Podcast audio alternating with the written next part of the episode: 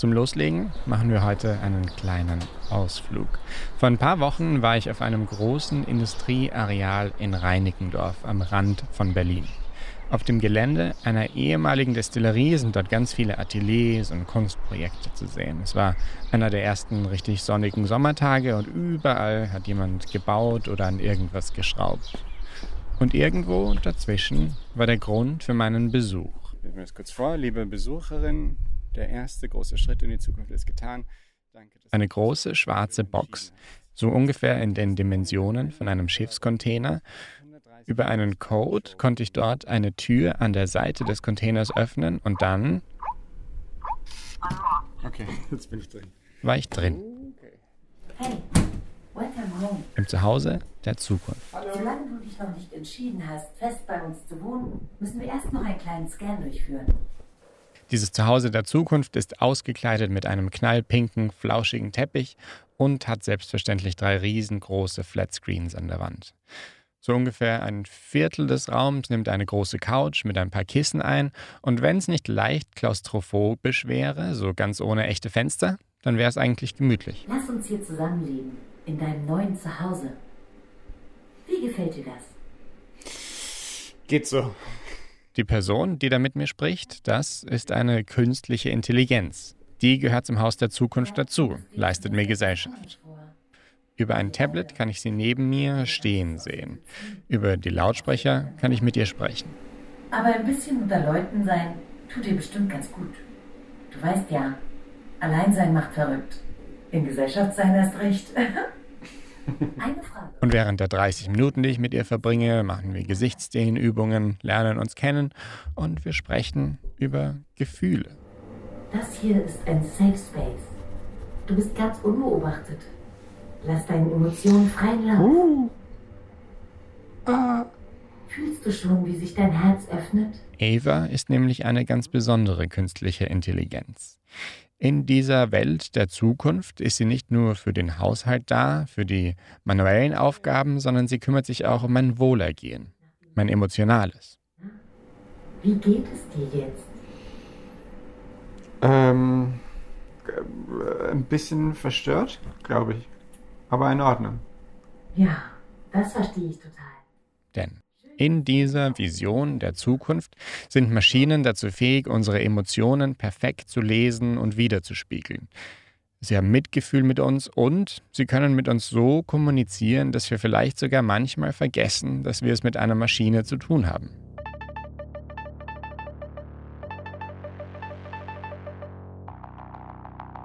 Dieser schwarze Container, in dem ich Ava getroffen habe, das ist ein Kunstprojekt mit dem Namen Social Capsule.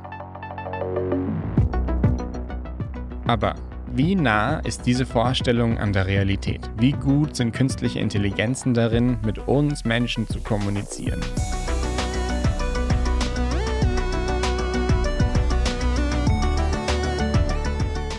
Willkommen zu NPP, dem Podcast von netzpolitik.org. Ich bin Serafin Dinges. Heute ein Gespräch mit der Informatikerin Maike Petzel-Prüßmann über die Beziehung zwischen Mensch und Maschine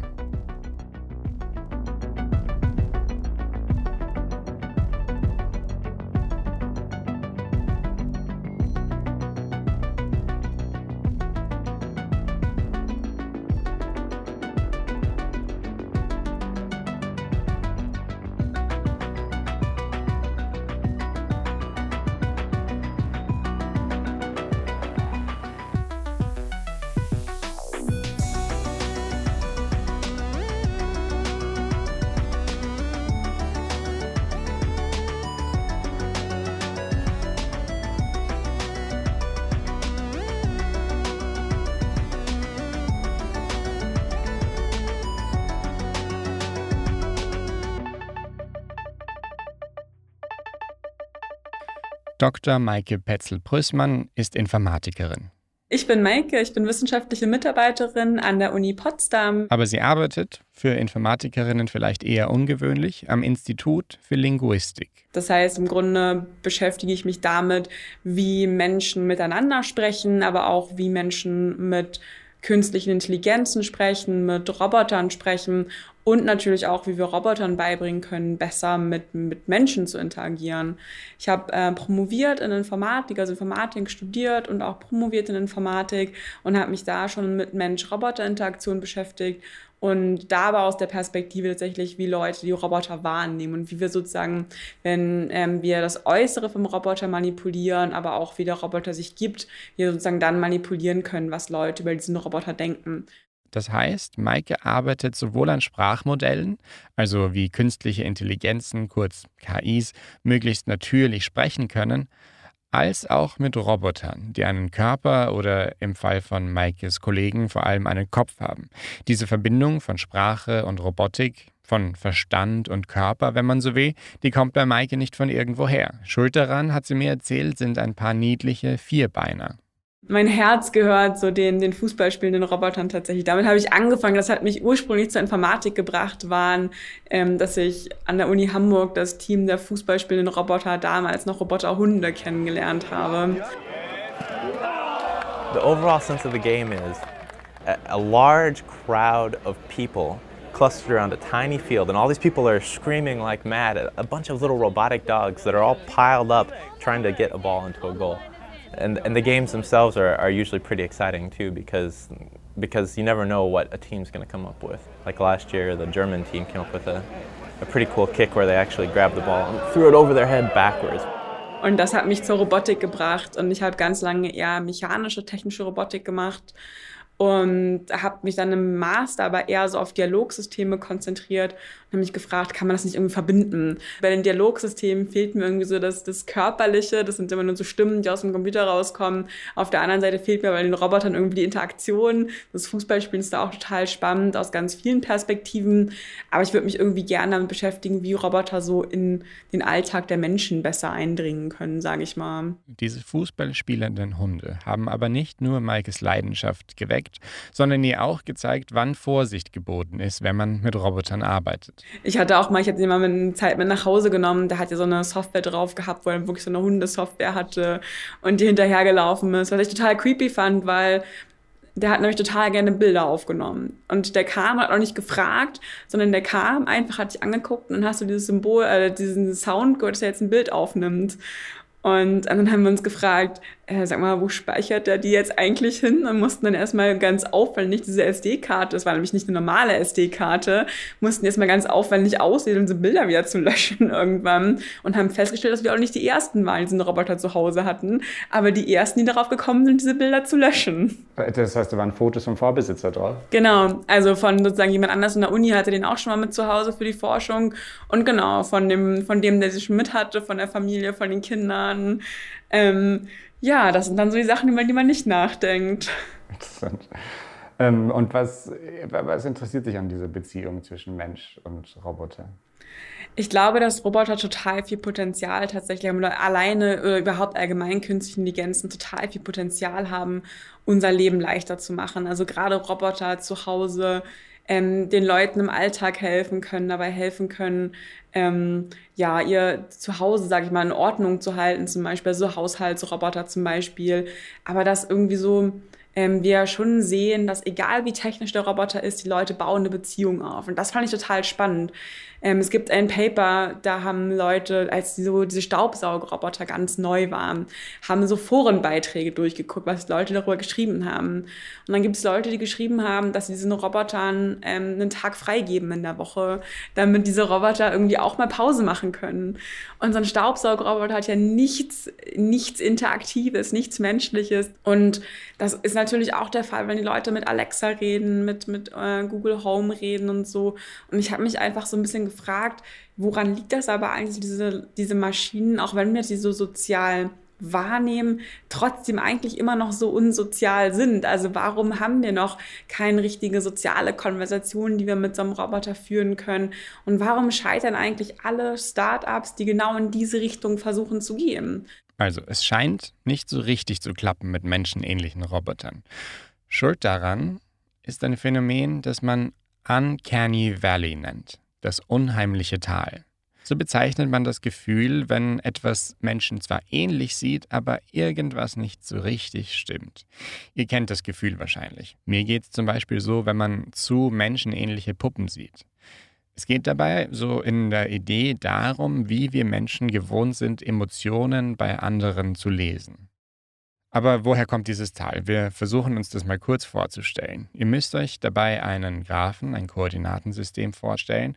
Ganz links sind äh, komplett mechanische Roboter, Industrieroboter, die mit Menschen erstmal nichts zu tun haben, wie zum Beispiel diese Roboterarme, die Autoteile zusammensetzen. Für uns sind die neutral.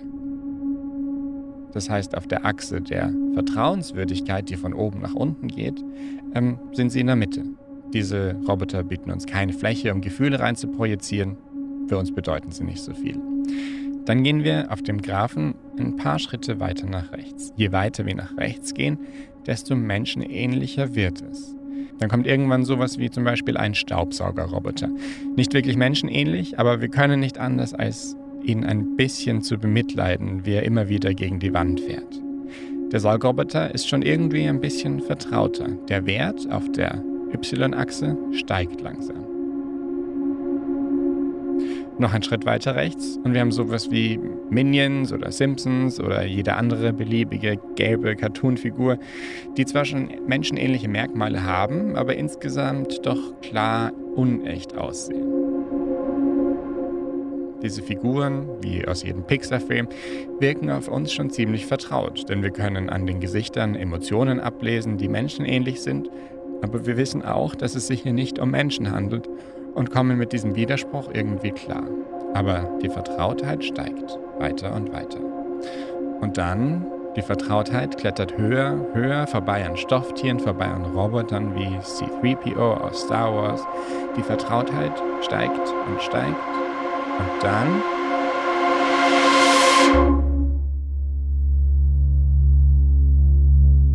plötzlicher Absturz, steil hinunter ins tiefe, unheimliche Tal.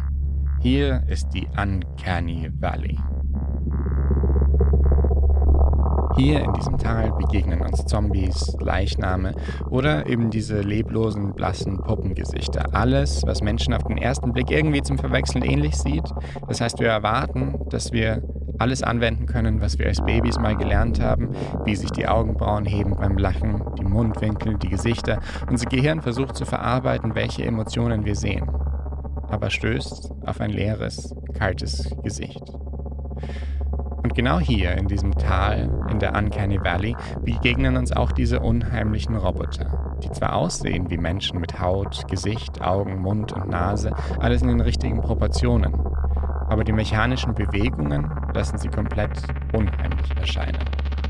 Wenn ihr dieses Gefühl spürt, dann seid ihr in der Uncanny Valley, wo der Graph von links langsam steigt, steigt, steigt, steigt. Und kurz bevor es Menschen zu ähnlich wird, sinkt die Vertrautheit ab. Ich dachte, dass ich dagegen immun bin, tatsächlich. Und ich habe dann zum ersten Mal einen von diesen Geminoids getroffen, also so Roboter, die diesem japanischen Wissenschaftler nachempfunden sind und die wirklich komplett menschenähnlich aussehen. Und der war bei so einem, ähm, ja, wir, wir haben so, ein, so, eine, so eine Expo gemacht, da saß der, da hatte er einen Stand von uns gegenüber und der hat halt so interagiert. Ich fand ihn relativ mechanisch und fand ihn überhaupt nicht gruselig. Und als die abends gegangen sind, wir waren letzten in der Halle, da bin ich mal rübergegangen und der saß halt so auf dem Stuhl, ähm, ausgeschaltet, hing so ein bisschen da, so wie so ein lebloser Körper. Den ganzen Körper. Den ganzen Körper, genau. Und dann habe ich den mal einfach nur an die Hand gefasst. Und diese Hand hatte so ein ganz seltsames, es hat sich wie tote Haut angefühlt. Das ist so ganz kalt, aber irgendwie auch nicht wirklich wie Haut. Man hat schon gemerkt, dass es halt irgendwie Silikon ist. Es war ein ganz komisches Gefühl. In dem Moment habe ich wirklich Gänsehaut bekommen, weil nämlich genau, dass ich das damit habe ich nicht gerechnet. Es hat irgendwie wieder mit meiner Erwartung gebrochen. Und genau das ist es eben, dass ganz oft dann wir die Erwartung haben, wenn ich, wenn das aussieht wie ein Mensch, dann erwarte ich, ich kann es anfassen und es fühlt sich auch wie ein Mensch an. Diese Theorie der Uncanny Valley entstammt der Feder eines japanischen Robotikers namens Masahiro Mori, der 1970 einen Essay dazu veröffentlicht hat. Aber es geht noch weiter, gerade sind wir noch im Tal. Aber wie kommen wir da jetzt wieder raus? Und seine Theorie war eben dass wir darüber hinauskommen können. Also, dass wir es schaffen können, einen Roboter zu erschaffen, der komplett wie ein Mensch aussieht und quasi nicht mehr unterscheidbar ist und dass dann sozusagen wir Roboter genauso gerne oder diesen Roboter genauso gerne haben würden wie einen anderen Menschen sozusagen. Und da arbeitest du eigentlich hin, diese quasi diese, diese Klippe wieder hochzuwandern? Ich glaube, meine Forschung ist, also ich glaube, ich, also damit habe ich vielleicht angefangen, beziehungsweise mich hat interessiert, was diesen Roboter in dieses Tal fallen lässt. Eigentlich wollte ich sozusagen besser verstehen, was dieses Tal ist und vor allem, ob das Tal bleibt. Also meine Theorie war, ein Roboter fällt vielleicht in das Tal auf den ersten Blick.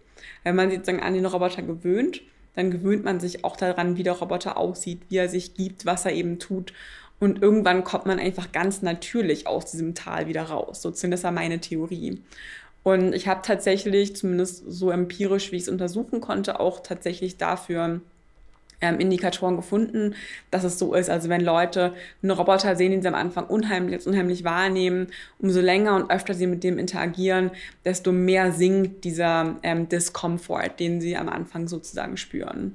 Und Maike untersucht jetzt in ihrer Forschung, was für Faktoren diese Vertrautheit zwischen Mensch und Robotern beeinflussen. Sie will wissen, wie sie Roboter so gestalten kann, dass wir Menschen ihnen vertrauen und sie im Anschluss in unserem Alltag irgendwann akzeptieren, dass wir ihnen über den Weg laufen können und sie uns nicht befremdlich erscheinen. Und unsere Idee war dann eben, können wir das Ganze beschleunigen? Also wenn der Roboter jetzt eine Persönlichkeit hat, ähm, die zum Beispiel sehr sympathisch rüberkommt, kann der Roboter dann sozusagen diesen Prozess beschleunigen. Also wenn man einen Witz macht oder so. Ja, genau. Also sozusagen, wenn der Roboter vor allem eben nicht so mechanisch ist, also wenn wir ihm wirklich eine Persönlichkeit geben, ähm, hilft das dann, dass der Roboter sozusagen, ähm, ja, sozusagen eher als Ganzes wahrgenommen wird, sozusagen man sich nicht so sehr auf diese eine Sache konzentriert, die man vielleicht als Uncanny oder die man gar nicht, man kann ja auf seinen Finger gar nicht so in die Wunde legen, was jetzt das Problem ist, dass man sozusagen davon so ein bisschen ähm, ablenkt, was auch immer das dann ist. Es ist eigentlich wahrscheinlich so eine, das ist irgendwie total interessant, oder? Das macht man ja als Mensch die ganze Zeit. Wir füllen ja die ganze Zeit irgendwelche Lücken in unserer Wahrnehmung. Ne? Wir genau. haben ja nur ein paar Cues.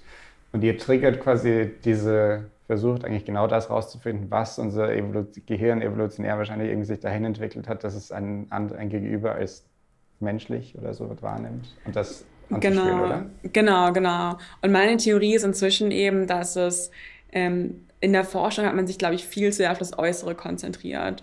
Und zwar nur auf das Äußere. Man hat ganz oft einfach nur mit Bildern gearbeitet und Leuten ähm, Bildern von Robotern gezeigt. Aber ich glaube, dass die Roboter im Endeffekt die sind ja kein Bild, das man sich an die Wand hängt, sondern im Grunde wollen wir, dass Leute mit denen interagieren. Dann dürfen wir eben nicht vergessen, dass das eben, dass das alles dazu beiträgt zu unserem Empfinden. Und das kann das Ganze viel schlimmer machen, weil man kann eben damit noch viel mehr Mismatches kreieren, die Leute sozusagen noch tiefer in dieses Tal stoßen. Aber man kann eben auch ähm, auf geschickte Art und Weise ein bisschen Limitierungen, die man vielleicht im äußerlichen Design hat, überspielen. Weil ich glaube, also ganz viel in der Robotikforschung gerade hängt ja noch an der Hardware. Also sind wir einfach noch nicht gut genug, dass wir eine menschenähnliche Haut kreieren können zum Beispiel oder auch nur ein komplett menschenähnliche Gesichtszüge kreieren können. Und dass man das eben so ein bisschen überspielen kann mit der Art, wie man interagiert, dass die Leute sozusagen sich an die Persönlichkeit eher binden als an das Äußere sozusagen. In ihrer Forschung vereint Maike also ihre beiden Fachgebiete, den Körper und den Verstand, wie vorhin genannt. Sie hat beobachtet, dass es zwar wichtig ist, dass ein Roboter Merkmale hat, von denen wir Emotionen ablesen können, wie ein Lächeln über Augenbrauen zum Beispiel, aber es muss nicht alles fotorealistisch sein, damit wir Menschen Roboter verstehen. Stattdessen hat sie sich die Frage gestellt, was ein Roboter außer körperlichen Merkmalen sonst noch so tun könnte, um vertrauenswürdiger zu wirken. Denn es geht ja nicht nur ums Aussehen. Die Frage war sozusagen, ähm, gibt es eine Persönlichkeit, die sozusagen dazu führt, dass die Leute schneller aus diesem, aus diesem unheimlichen Gefühl gegenüber dem Roboter herauskommen? Und die Antwort ist tatsächlich, dass ähm, die sympathische Persönlichkeit dann ein bisschen besser sozusagen hilft. Also da sehen wir, dass sozusagen der Anstieg, dass man den Roboter ähm, ja netter findet, sozusagen schneller passiert. Ähm, aber was, und das ist ganz interessant, weil was die Leute nämlich uns gesagt haben, ähm, war fast das Gegenteil. Also in, dem, in den Interviews danach haben die Leute ganz oft gesagt zu dem Roboter, ähm, wenn sie mit dem Roboter gespielt haben, der diese ähm, ja, challenging Personality hatte, haben sie ganz oft gesagt, ja, das war total cool, das war was anderes, ähm, das ist irgendwie nicht so Standard, das fanden wir total toll.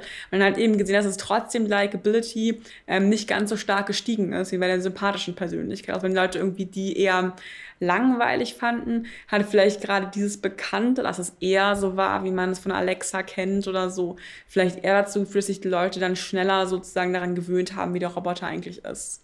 Mhm.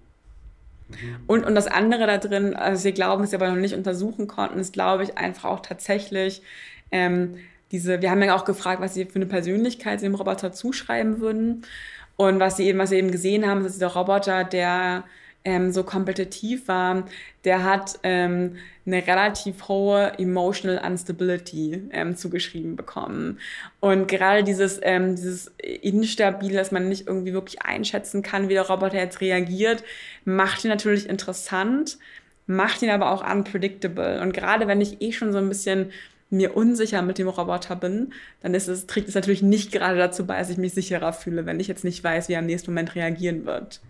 Aber lasst mich euch kurz den dritten in der Runde vorstellen. Denn die ganze Zeit neben unserem Interview in Maikes Büro saß, stand, war ein stiller Zuschauer präsent, der uns von der Seite aus beäugt hat. Furhead.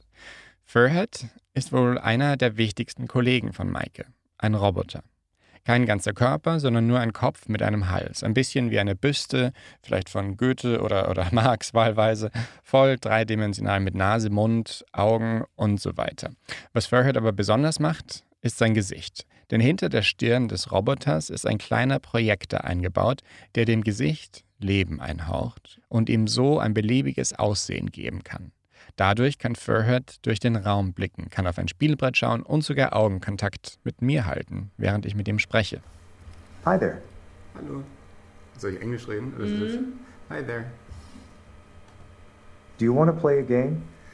Uh, yes. Und durch eine ganze Reihe solcher Tricks kann Maike testen, wie wir Menschen mit Robotern interagieren, welche Faktoren uns dabei beeinflussen.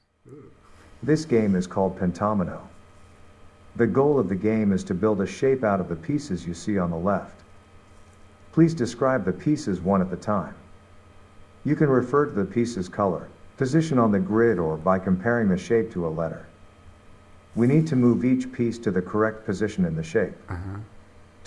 Ein typischer Versuchsablauf, den ich auch mit dem Roboter mit Furhead durchgemacht habe, geht so. Sie lässt Probandinnen mit dem Roboter ein Spiel spielen. Man bekommt dann ein Land vorgegeben und muss dann das Land gemeinsam mit dem Roboter auf einer Karte richtig identifizieren. Im Grunde ganz einfach. Der Zweck davon ist es, Menschen in eine Interaktion mit Furhead zu bringen. We are making progress. We are. Please describe another piece. Uh, can we take the dark blue? Is this a good choice? Während dieser Tests kann Maike dann eine Reihe verschiedener Variablen verändern und damit das Auftreten des Roboters modulieren. Es gibt feminine und maskuline Gesichtszüge, die sie Masken nennt, oder ein Gesicht, das mehr künstlich aussieht, wie ein Roboter mit Schrauben im Gesicht und so weiter. Und sie hat dem Roboter unterschiedliche Persönlichkeiten gegeben. So war Furhead im Spiel zum Beispiel mal eher kooperativ und herausfordernd oder auch mal lustig. Aus Befragungen im Anschluss und Beobachtungen in der Interaktion weiß sie dann, welche Kombination aus Eigenschaften bei Menschen besonders gut ankommt. Genau, also insgesamt haben wir schon gesehen, dass es ähm, das menschliche Gesicht sozusagen die höchste Sympathie hatte, die, und dass, dass dieser Morph, den wir kreiert haben, dass der wirklich die, die niedrigste Sympathie hatte. Dass da sozusagen die Leute von Anfang an irgendwie den, ja, am, am, sich am unwohlsten mit dem sozusagen gefühlt haben. Muss denn das Ziel sein, den so menschenähnlich wie möglich zu machen eigentlich? Wenn ich jetzt zum Beispiel an Wally denke, so der Roboter, mit, den alle so lieben, weil er einfach mhm. so süß ist und so, man kann da voll viel rein projizieren, weil halt die paar wenigen Features, die er hat, total ausdrucksstark sind. Also warum will man denn überhaupt diese Menschen ähnlich machen? Ich glaube, das ist tatsächlich eine der ganz spannenden Fragen, die dankbarerweise inzwischen mehr und mehr in der Forschung gestellt werden, aber ich glaube immer noch nicht genug. Es gibt so ein paar Visionäre in der Robotik, die, die wirklich diese Vision haben von, wir wollen Roboter kreieren, die nicht mehr unterscheidbar sind. Wir haben die Vision, dass wir in ein paar Jahrzehnten treffen wir jemanden oder etwas auf der Straße und wir können, wir können mit dem eine Beziehung führen und auch nach Jahren noch nicht wissen, ob das eigentlich ein Mensch oder ein Roboter ist. Und das ist sozusagen so deren Vision. Und ganz lange hat man geglaubt oder hat man in die Richtung geforscht, weil man geglaubt hat, dass wir als Menschen so sehr an andere Menschen gewöhnt sind, dass uns dann die Kommunikation einfacher fällt. Wenn wir schon wissen, wie ein Mensch aussieht, wie ein Mensch lächelt, die Stirn runzelt, sich ausdrückt, dann müssen wir es nicht neu lernen. Dann ist es einfach viel intuitiver. Und das ist ja die Idee.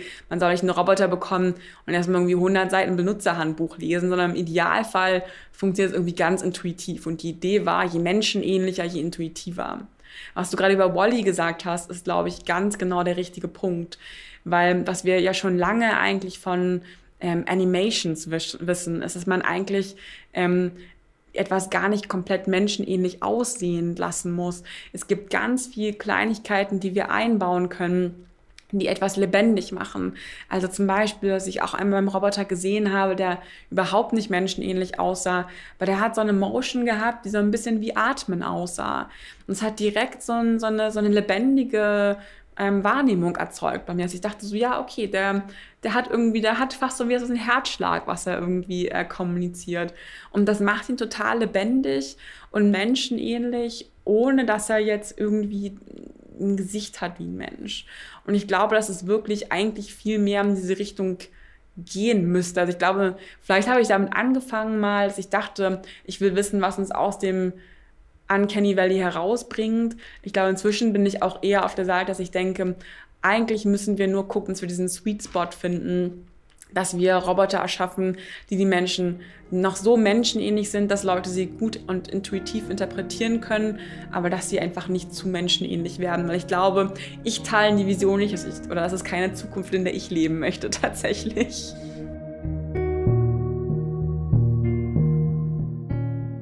Die Popkultur liebt die Debatte um künstliche Intelligenzen und Roboter. Die meisten von uns kennen wahrscheinlich Filme wie 2001, Space Odyssey oder Ex Machina oder irgendwo dazwischen iRobot. Wir sind fasziniert von der Idee und der Frage, ob etwas außerhalb von Menschen ein Bewusstsein haben kann.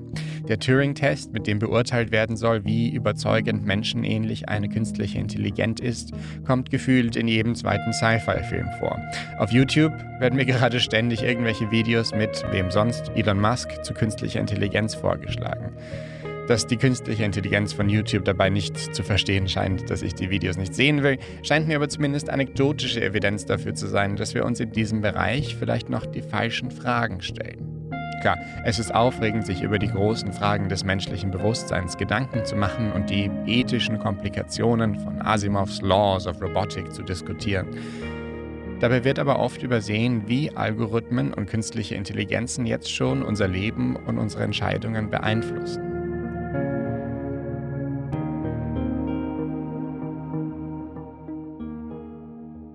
Maike arbeitet an genau dieser Schnittstelle von Mensch und künstlicher Intelligenz. Das Zusammentreffen von Mensch und KI passiert immer über ein Medium. Das kann zum Beispiel eine körperlose Stimme sein, wie Siri oder Alexa, oder immer öfter auch eine physische Präsenz, ein Roboter mit einem Körper oder einer Art Körper, so wie Furhead. Im Grunde geht es natürlich schon darum, dass wir, dass wir gucken wollen, dass Leute mit den Robotern im Grunde gerne interagieren, länger interagieren, in, in unserem Sinne natürlich dafür, dass wir glauben, dass es viele Benefits mit sich bringen kann für das Alltagsleben der Leute. Man darf nie vergessen, dass es natürlich auch in absolut die andere Richtung verwendet werden kann. Also wenn wir davon ausgehen, dass wir ähm, Menschen dazu manipulieren können, vielleicht bestimmte ähm, Wörter eher zu sagen, was wir auch gezeigt haben in der Forschung. Und zwar nicht nur Wörter, wir können Leute manipulieren, bestimmte Konzepte in der Sprache eher zu verwenden als andere Konzepte. Wenn man das weiterdenkt, dann kann man natürlich ähm, den Roboter ganz subtil dazu benutzen, ähm, politische Meinungen zu beeinflussen, Gedanken über was gerade in der Welt passiert zu beeinflussen. Und ähm, ja, da kann man auf jeden Fall maschinelles Lernen noch weit darüber hinaus benutzen, was gerade gemacht wird. Und ich glaube, da sind wir momentan noch ganz am Anfang. Also sozusagen die ganzen Recommendation Systems, die uns vorschlagen, hey, du hast dir irgendwie ähm, Babypuder angeguckt, willst du nicht auch irgendwie dieses Produkt kaufen? Das ist, das ist erst der Anfang, wo es sozusagen um dieses, diesen Konsum geht. Und je besser die HerstellerInnen darin werden, diese Roboter zu entwickeln, sie menschenähnlicher zu machen, desto besser nehmen wir Menschen auf, was wir von den künstlichen Intelligenzen erzählt bekommen, sind viel weniger skeptisch. In ihrer Forschung untersucht Maike Petzel genau, welche Faktoren hier eine Rolle spielen und damit auch potenziell missbraucht werden können. Die Idee ist, hast du den Roboter physisch bei dir im Raum, du kannst ihn wirklich anfassen ähm, oder er existiert zwar physisch, ist aber nicht bei dir im Raum. Dann ist die andere Frage noch, ist es ein Agent, der wirklich live interagiert? Also der Roboter kann ja auch einfach ein Skript abspielen und ähm, zeigt dir was, aber zum Beispiel wie mal eine frühere Interaktion war, aber er reagiert nicht auf dich. Auf der anderen Seite kannst du eben auch einen Agenten auf dem Screen haben, so ein bisschen wie so ein, kann man sich ein bisschen vorstellen, wie so ein, so ein Computerspiel, ähm, NPC, also Non-Playable Character, der quasi auf dem Bildschirm ist und dann halt physisch nicht anfassbar ist, aber mit dem man trotzdem live interagieren kann. Und was man eben schon festgestellt hat in der Forschung ist, dass so ein Roboter viele Gefühle verstärkt. Ähm, also so ein physisches, so ein physischer Roboter bei dir im Raum zu haben, nochmal tatsächlich vieles von den Wahrnehmen, sozusagen von den Wahrnehmungen intensiver macht.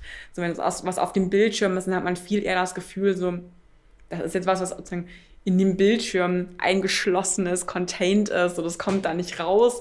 Und so ein Roboter, auch wenn er an sich wie vorher gar nichts kann. Also der kann dich nicht irgendwie angreifen, der hat keine Hände oder so, der kann auch nicht auf dich zukommen. Der ist also genauso beweglich wie der Agent auf dem Bildschirm. Und trotzdem intensiviert es zum Beispiel das Unheimlichkeitsgefühl, was die Leute gegenüber dem Roboter haben. Vieles davon klingt erstmal wie die Zutaten einer Horrorvorstellung. Man nehme einen hochsympathischen Roboter, dazu eine Ladung Gesetze, die nicht hinterherkommen, und streut darüber eine kleine Prise Neoliberalismus. Fertig ist die Dystopie. Aber nicht so für Maike. Sie glaubt an einen verantwortungsvollen Umgang mit den Technologien der Zukunft. Ich glaube, ich würde gerne dahin kommen, dass wir so ein bisschen eine, ähm, dass eigentlich jeder Mensch wirklich so ein bisschen wie in iRobot so einen Haushaltsroboter zu Hause hat, der einfach im Alltag hilft, der aber auch zum Beispiel ähm, in, in bestimmten Dingen die Kinder beim Lernen unterstützen kann. Das finde ich auch einen ganz, ganz interessanten Aspekt zum Beispiel. Also wir haben einfach in vielen Familien nicht alle Hintergründe vorhanden. So, wenn man aus einem bildungsferneren ähm, Bereich kommt, dann hat man vielleicht man, hat man nicht die Eltern, die einmal in Mathe-Hausaufgaben helfen können. Und natürlich geht es da auch darum, dass wir uns dann alle das erstmal leisten können müssen. Mal davon abgesehen, ähm, finde ich genau eben da die spannende Herangehensweise zu sagen, wir haben dann halt einen Roboter, der zum Beispiel beim, beim Mathe-Lernen helfen kann, der individuell das Kind wirklich unterstützen kann, ähm, darin bestimmte Dinge zu lernen, aber der wirklich dann auch ein, ein Gerät ist, das bei einem bleibt bis ins Alter, das dafür sorgt, dass Menschen länger zu Hause bleiben können und sicher sind. Also der erkennt, da ist jemand gestürzt, der braucht Hilfe, der einen Notruf absetzt, ähm, der darauf achtet, hast du deine Tabletten genommen, die du nehmen musst.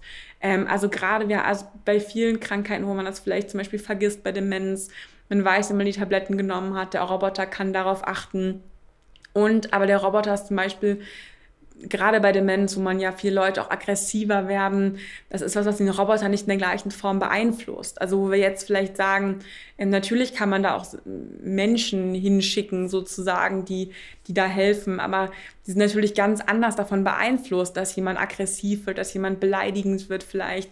Und für so einen Roboter ist das eben ja kein Problem. Mhm.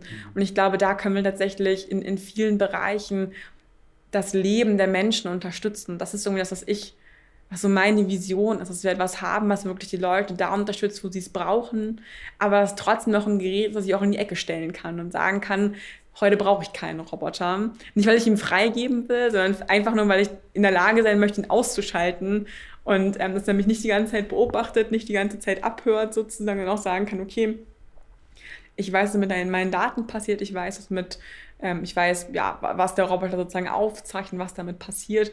Und ich kann mich auch entscheiden, dass er das jetzt gerade nicht tun soll. Mhm. Also diese, diese Mündigkeit, dass die Leute das, dass die Leute das nicht verlieren. Und du traust der Gesellschaft zu, dass man damit, damit verantwortungsvoll umzugehen oder dass das funktioniert? Nee, ja, ich, ich, ich, fürchte, ich fürchte, dass das ähm, noch zu Schwierigkeiten führen wird. Ich glaube, dass die Leute da leider viel zu oft selber zu naiv rangehen wollen, dass die dankbar sind, wenn sie nicht verstehen, wie etwas funktioniert. Ähm, und dass das natürlich dann den Konzernen ähm, alles ermöglicht an Datenaufzeichnung, an Weiterverarbeitung, weil die Leute eben nicht die AGBs lesen, weil die Leute das Kleingedruckte nicht lesen, weil sie einfach sagen so, ah ja, ich muss hier drei Knöpfe drücken, dann drücke ich drei Knöpfe und egal, was der Roboter dann tut, ich nehme das sozusagen so an. Maike ist ehrlich fasziniert von ihrem Forschungsthema. In unserem Gespräch ist sie von jeder Frage ehrlich begeistert, auch von den schwierigen. Nach und nach wird klar, dass für sie viele dieser Entwicklungen unausweichlich sind. Deshalb, meint Maike, ist es wichtig, sich von Anfang an auch die schwierigen Fragen zu stellen. Das fällt nicht anderen zu überlassen, die profitorientiert handeln. Trotzdem.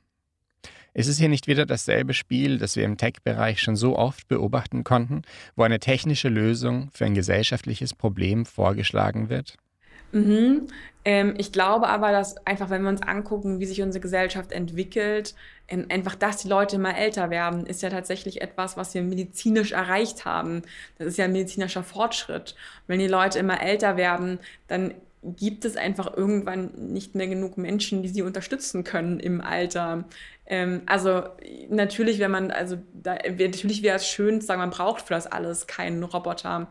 Ähm, ich will aber keinen Roboter bauen, der irgendwie Menschen den Arbeitsplatz wegnimmt oder ersetzt, sondern der wirklich da Lücken füllt, wo wir sie einfach durch unseren Fortschritt, den wir anderweitig erschaffen, dass der da eingreift. Weil ich glaube tatsächlich zu sagen, wir müssen keine Menschen mehr haben, die am Fließband stehen und ähm, zum Beispiel arbeiten äh, verrichten, die sie körperlich krank machen, die sie irgendwelchen äh, Öldämpfen aussetzen, die Lungen krank machen. Dass das inzwischen Roboter machen, ist, glaube ich, ein wahnsinnig guter technischer Fortschritt.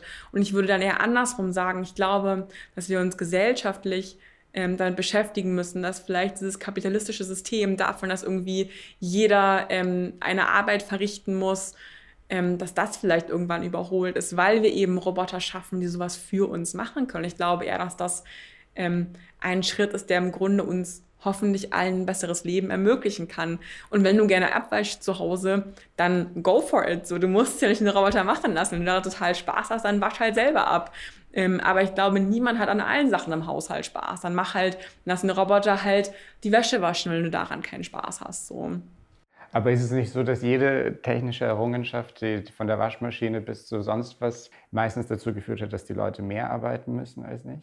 Also, wo nimmst du den Optimismus her, dass jetzt quasi irgendwann die Errungenschaft kommt, wo das dann nicht irgendwie zu noch mehr Kapitalismus führt? Ja. Ich glaube, es, es, gibt einen Punkt, wo es nicht mehr funktionieren wird. Das kapitalistische System funktioniert nur damit, dass es genug Leute gibt, die noch konsumieren können. Wenn aber immer mehr Leute keine Arbeit haben, weil diese simplen Systeme, es müssen ja nicht immer Roboter sein, die selbst kassierenden Kassen, die wir haben, sind ja keine Roboter. Da haben wir einfach nur quasi die Leute weggelassen, die früher kassiert haben.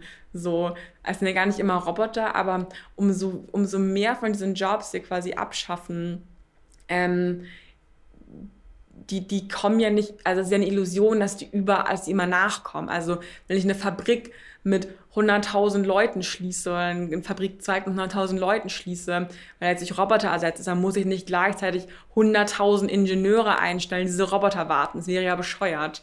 Dann hätte ich auch nichts gewonnen. Sondern natürlich stellt man für die dann vielleicht zehn Ingenieure ein, die die warten. Das heißt, so erschaffe ich ja schon ein System, in dem nicht mehr alle Leute einfach in Arbeit sein müssen, können, weil es irgendwann noch einfach günstiger ist, es so zu produzieren. Aber ich glaube, es kommt der Punkt, wo wir einfach nicht mehr genug Leute in Arbeit, in traditioneller Arbeit haben, dass dann auch der Konsum passieren kann. Wenn ich zu viele Leute in Armut habe, dann wird das kapitalistische System auch nicht mehr funktionieren, weil dann kauft niemand mehr die Autos, die Roboter, ähm, die Waschmaschinen und dann haben die Firmen auch ein Problem auf der anderen Seite.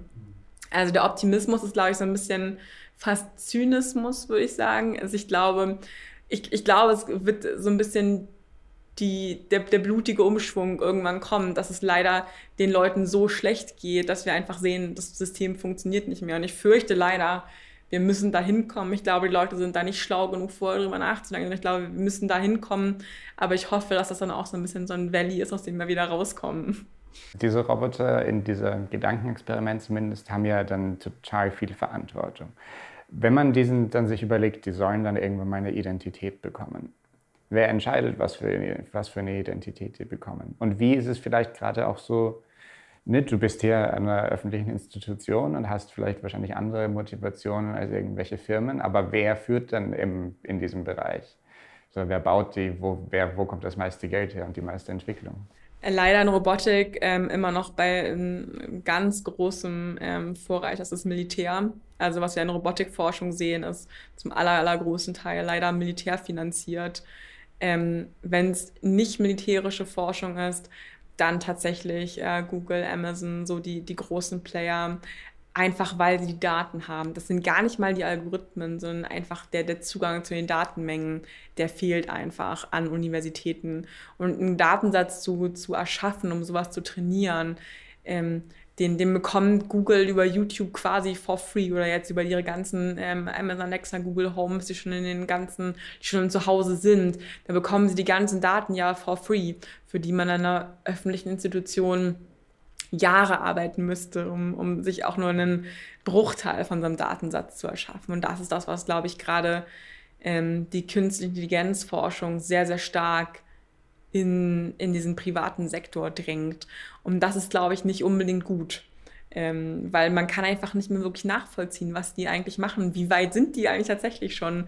Das ist eher so ein bisschen so ein, so ein Guessing-Game. Natürlich veröffentlichen die auch Dinge, aber man weiß eben nicht, nicht, nicht alles. Und genau die Frage davon, was ist die Identität, die so ein Roboter dann bekommt, ist dann eher die, die die Unternehmen glauben, sich gut verkauft. Und wenn es sich gut verkauft, dass ähm, am Anfang mindestens mal, wenn man irgendwie Alexa sexistisch angemacht hat, dass Alexa dann irgendwie flirty darauf reagiert, dann wird das auch weitergemacht, bis es dann den Aufschrei gibt, weil das verkauft sich eben. Ähm, und das ist, glaube ich, das ist schon auch ein, ja, eine, eine schwierige, eine schwierige, also wie, wie löst man das Problem? Ich glaube, da gibt es ähm, da gibt es keine gute Lösung, weil wenn man viel, viel mehr Geld an Universitäten pumpen würde, muss man ja trotzdem erstmal die Infrastruktur haben, man muss die ganzen Leute haben, die mit dem Roboter interagieren können. Also Geld allein interagiert ja auch noch nicht. Man braucht ja auch da sozusagen die ganzen Leute, die das auch wiederum die Daten produzieren. Die große Gefahr bei Systemen dieser Art ist, dass sie Teile von uns verfestigen, die wir vielleicht selbst gar nicht gut finden. Wenn künstliche Intelligenzen von uns Menschen lernen zu kommunizieren und uns immer recht geben, uns nicht herausfordern, dann verfestigen wir womöglich unbewusste Vorurteile. Oder wir sehen uns nie mit anderen Meinungen als unsere eigenen konfrontiert. Die Gestaltung dieser Roboter spielt immer mit Stereotypen und nutzt sie auch aus, um sie uns ähm, bekömmlicher zu machen. Wenn eine weibliche Alexa sich besser verkauft als eine männliche, dann gibt es eben nur die weibliche anstatt vielleicht zu hinterfragen, warum die weibliche Alexa sich überhaupt besser verkauft. Also ich beschäftige mich jetzt mit diesem Gender-Aspekt ähm, viel aus der Perspektive zu versuchen, diese Stereotype zu erkennen und adäquat reagieren zu können. Also darauf reagieren zu können, sozusagen mit, mit welchen Stereotypen sind die Roboter dann auch konfrontiert, wie eben Menschen auch konfrontiert werden und wie kann sozusagen eine adäquate Reaktion darauf, darauf aussehen. Und wie können wir aber natürlich auch auf der anderen Seite verhindern, dass der Roboter auf der anderen Seite selbst Stereotype verwendet. Also auch in meinem Fall Gender-Stereotype so, aber auf der sozusagen auch aus der Seite von, was sagt der Roboter eigentlich? Wir lernen ganz oft ähm, von Amazon Mechanical Turk. Wir fragen also random people on the Internet, was der Roboter sagen sollte, was soll da schon schiefgehen Natürlich sagt der männliche Roboter dann mal, wie hot die Sekretärin ist oder so. Und solche Sachen automatisch zu erkennen, zu flaggen und zu sagen, hey, das sollte ich nicht sagen, weil ähm, wie kann ich das, also will ich das vielleicht überhaupt nicht ausdrücken oder wie kann ich was ausdrücken, so dass es nicht sexistisch ist, zum Beispiel ähm, sowas automatisch zu lernen.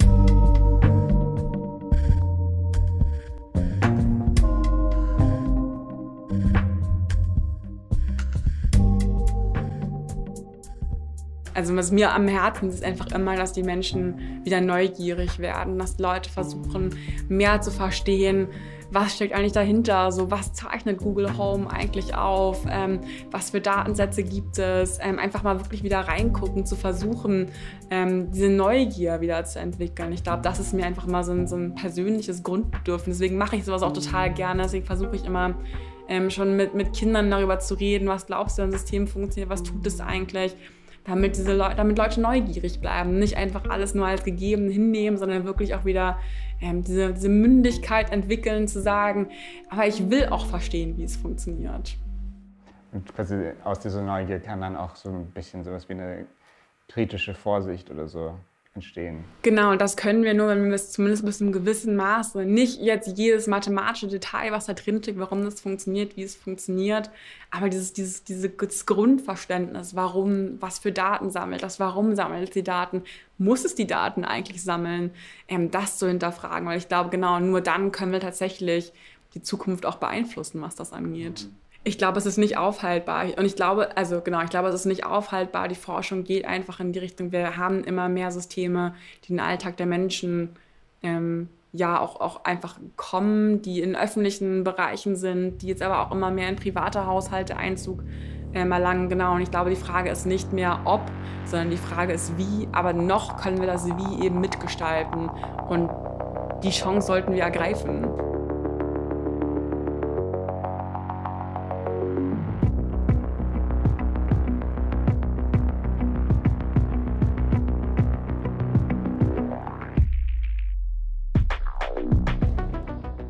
Das war NPP, der Podcast von netzpolitik.org. Vielen Dank an Maike Petzel-Prüßmann und ihren Roboter Furhead für die Gastfreundschaft in Potsdam. Außerdem vielen Dank an Theresa Reiver, deren Installation Social Capsule ich im Rahmen des Performing Arts Festivals Berlin sehen konnte. Wenn ihr Eva auch mal einen Besuch abstatten wollt, die nächsten Ausstellungstermine findet ihr auf der Website von Theresa Reiver. Link in den Show Notes. Der Podcast heute wurde recherchiert und produziert von mir, Serafin Dinges. Unsere Titelmusik ist von Trommelschlung. Zusätzliche Musik heute von Blue Dot Sessions und mir. Netzpolitik.org und damit auch dieser Podcast sind komplett spendenfinanziert. Wenn euch der Podcast gefallen hat, dann freuen wir uns sehr über eine kleine Spende. Außerdem hilft es uns, wenn ihr den Podcast weiterempfehlt. Gerne auch auf Social Media postet. Wir geben uns viel Mühe und je mehr Leute wir erreichen, desto besser können wir werden. Wenn ihr Feedback habt, dann schreibt einen Kommentar oder schickt mir eine E-Mail an serafin.dinges.netzpolitik.org. Das war's für heute. Bis zum nächsten Mal.